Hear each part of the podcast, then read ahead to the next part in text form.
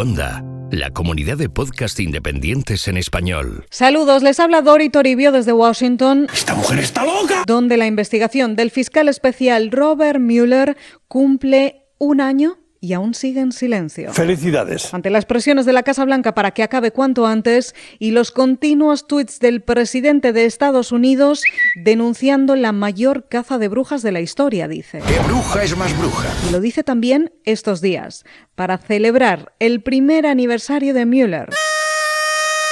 Todo en la semana número 69 de Donald Trump en la Casa Blanca. Los hilos de Washington con Dori Toribio. Ha sido un año interesante, digámoslo así. Es mi escatergoris si me lo llevo.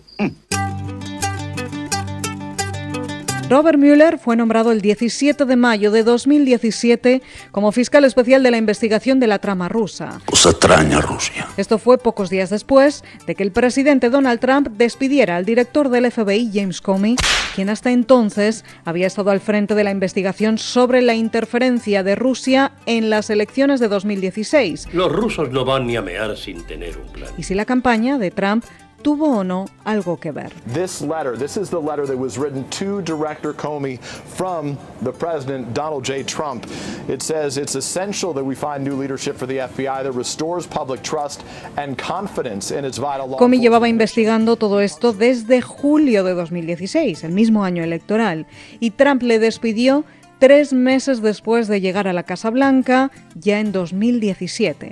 El número 2 de Justicia, Rod Rosenstein, quien supervisa toda la investigación, decidió entonces que era el momento de nombrar a un fiscal especial para encargarse de todo esto. Late today, the Department of Justice announced it will appoint a former FBI director, Robert Mueller, as an independent special counsel to investigate the Trump administration and allegations of Russian interference with the presidential election. Mueller, una figura muy sólida aquí en Washington desde hace décadas, republicano declarado y que fue director del FBI desde 2001, nombrado por George Bush, hasta 2013, ya en la presidencia de Obama. Yes, we can. Lleva ya un año de investigación y nada apunta a que esté cerca de terminar, más bien al contrario.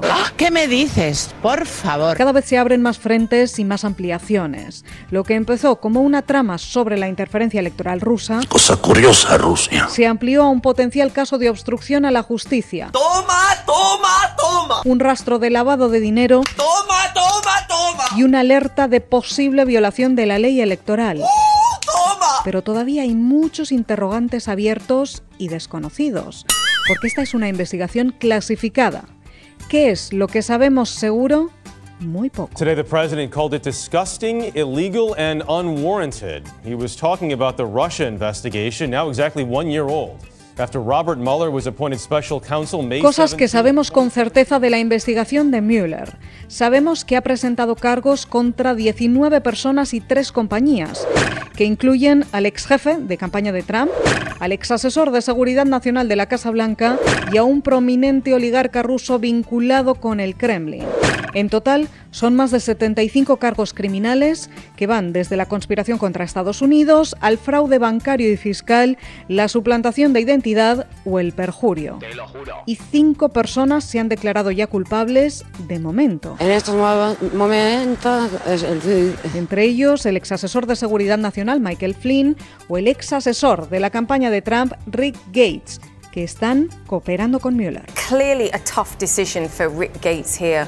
Why plead guilty at this moment? Well, especially with the charges yesterday. Yes. And uh, really serious charges of bank fraud uh, that are very difficult to defend against because they have the documents. He, he was facing pretty much the rest of his life in jail. So I think, you know, the.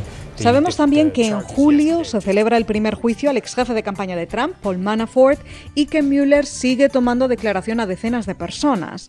40 hasta ahora que sepamos, más otra decena ante un gran jurado, aunque esta cifra seguramente será muy superior debido a que estos procedimientos son secretos. Escucha bien lo que voy a decir. Hemos dado con el secreto. A ver, El próximo en declarar podría ser el presidente de Estados Unidos. Toma, toma. Aunque de momento Trump se resiste. No. Next question. Sus abogados le han aconsejado que se lo piense bien, porque hay más riesgos que beneficios y las negociaciones continúan.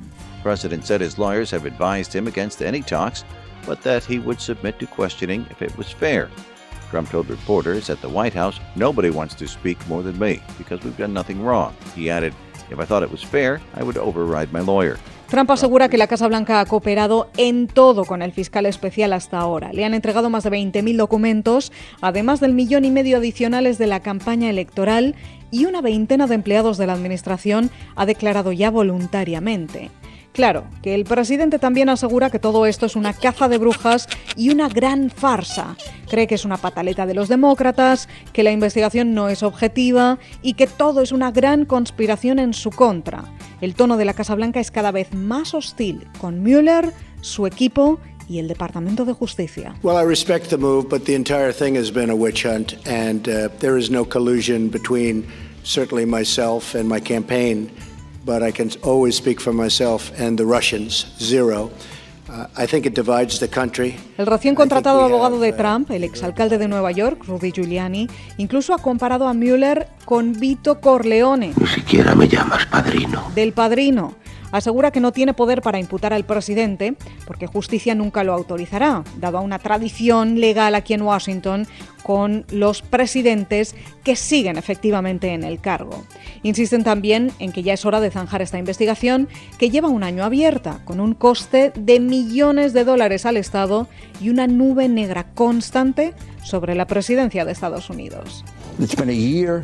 He's gotten 1.4 million documents. He's interviewed 28 witnesses, and he has nothing. They Pero have nada apunta a que esto esté cerca, porque si una cosa está clara, es que esta investigación se ha ampliado mucho más allá de la interferencia rusa.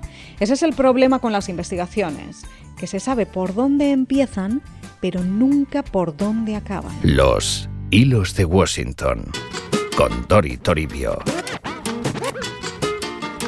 Hasta donde sabemos, el equipo de Mueller tiene abiertas cinco áreas de investigación.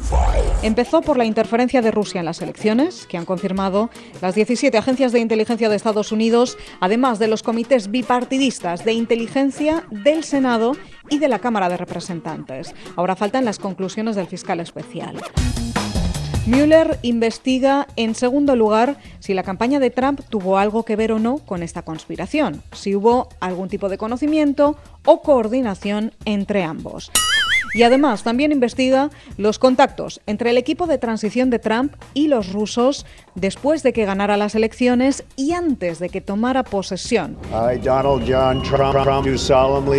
En cuarto lugar, Mueller está investigando el potencial delito de obstrucción a la justicia después de que Trump despidiera a Comey y otras acciones de su equipo encaminadas o no a obstruir la investigación. There is no collu- collusion, zero. Y por último, el equipo de Mueller ha ampliado sus pesquisas a los negocios de los Trump y de sus asociados, desde las consultorías de su ex jefe de campaña Manafort a Ucrania, a los pagos y cobros de su abogado personal y fixer Michael Cohen, que además está acusado por la Fiscalía del Distrito Sur de Manhattan de lavado de dinero y posible violación de la ley electoral por aquel pago de silencio antes de las elecciones a la actriz porno Stormy Daniels, entre otras cosas. I know you don't believe in climate change, but a storm's a coming, baby. Y todo esto es solo lo que sabemos de esta investigación y lo que se ha concluido después de filtraciones, publicaciones en los medios o lo que ha dejado caer la Casa Blanca. You are fake news. Pero aún nos faltan muchas piezas de este puzzle,